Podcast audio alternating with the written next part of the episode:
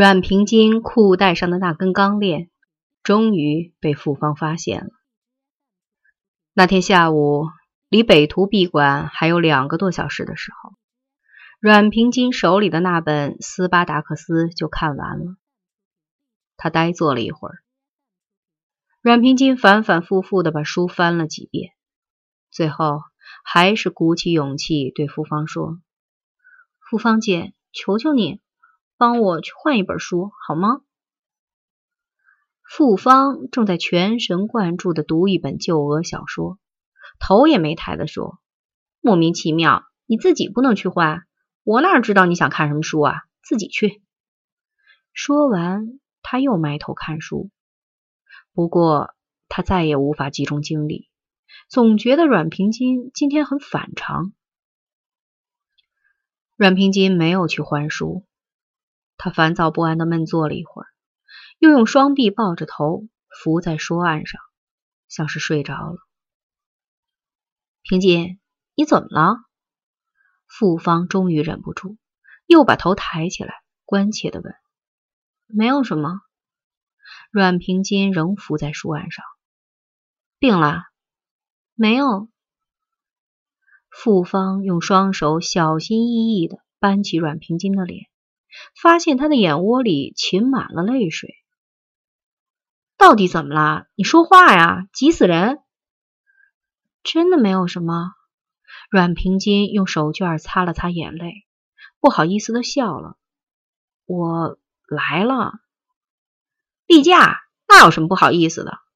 傅芳的嗓音极高，阮平金狠狠的踢了他一脚。傅芳从书包里取出一卷卫生纸，塞给阮平金，然后拿起他的书到出纳台去了。当他再回到座位时，发现阮平金仍坐在那里发呆，他没有去洗手间。闭馆时，阮平金仍闷坐在座位上。傅芳把他拉起来以后，才惊讶的发现，平金穿的那条黄军裤的裆部已被污血染透了。座椅上也留下了斑斑污迹。傅芳默默的用卫生纸开净了座椅。在回家的路上，他们谁都没有说话。回到阮家，阮晋生已经做好一大锅米粥，乐呵呵的在等他们。傅芳拉着阮平金站到了阮晋生的面前，然后猛地撩起了他的衣襟，刚练。铁锁以及裤子上的污秽，全都豁然暴露在眼前。阮晋生，是你干的？阮晋生无言的把头扭向一边。阮晋生，你是畜生！啪的一声，一记重重的耳光抽在阮晋生的脸上。进入十二月以后。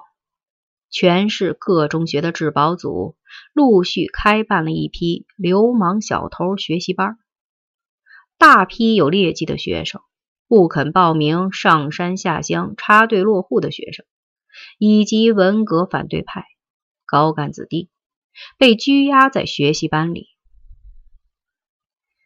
青年湖中学治保组也给陈诚下了最后通牒，限期在二十四小时内。到学习班报道，逾期不到，后果自负。陈诚的态度极强硬，他派人告诉治保组，限他们在三天之内解散学习班，释放全部在押者。逾期不办，治保组的成员将遭到严厉报复。三天过去了，治保组没有放人。但是学习班里的管教措施松缓了许多，没人再敢对在押者殴打逼供。又过了三天，陈诚那方面也没有什么动作。这期间，陈诚本人去过一次学校，治保组的人远远的躲了，双方相安无事，风平浪静。危机似乎已经过去了，谁也没想到，就在这里却出了事。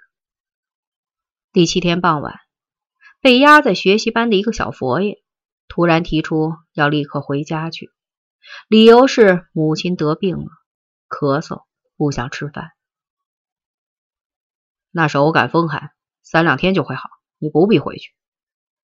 智宝祖这样回答他。小佛爷的口气却极蛮横：“你们别后悔。”智宝组的人面面相觑，不知此言何意。有人好言好语的劝小佛爷：“你别着急，我们研究研究，马上放你回去。”“不必研究，老子不走了。”十分钟以后，陈诚带着几十个顽主，气势汹汹的闯进学校，堵住智宝组的大门，立即放人。陈诚阴沉着脸。怒冲冲的对质保组的人说：“人家的母亲得了重病，你们为什么不放人？”没人敢出头和他对话。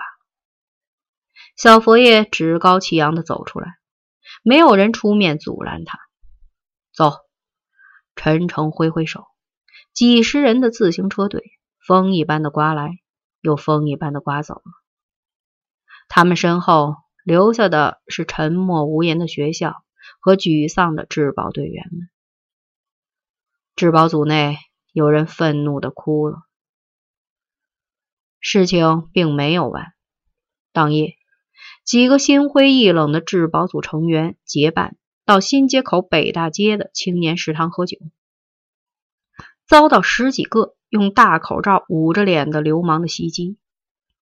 为首的就是那个刚刚被放出来的小佛爷。质保组的每个人都挨了几个耳光，不轻也不重，完全是羞辱性的。其中一人因为在学习班上经常殴打逼供，遭到痛打。他们一路拳打脚踢的把他送到校门口，在校门外又剥光了他的外衣，用剪子绞了他的头发。几天以后，学习班解散了。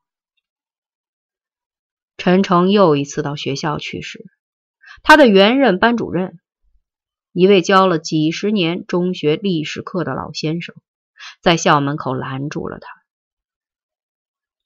老先生过去曾对陈诚极为器重，声言在他所教的学生中，能成大器者为陈诚有望。文革后，教历史的自己也有了历史问题。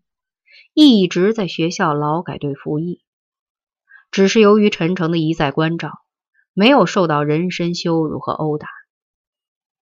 陈诚，你不要进学校。老师，为什么？你也不要再叫我老师，这是对我的侮辱。老师，学生有什么过失，您尽管教训。陈诚。你过去是我的学生，现在不是了。你现在是匪首。校门口聚了许多人，默默的注视着这对师生。陈诚无言的低首垂立，不知所措。最后，他恭恭敬敬的给老师鞠了个躬，转身走了。几天以后，历史老师走进学校的上山下乡办公室，递上了代陈诚拟就的去山西农村插队落户的申请书。申请书中有“吾以往之不见，知来者之可追，识迷途之未远，觉今是而昨非”等语，表达了有所悔悟之意。只是。不知道这种悔悟是出自陈诚的内心呢，还是发自老教师的一厢情愿？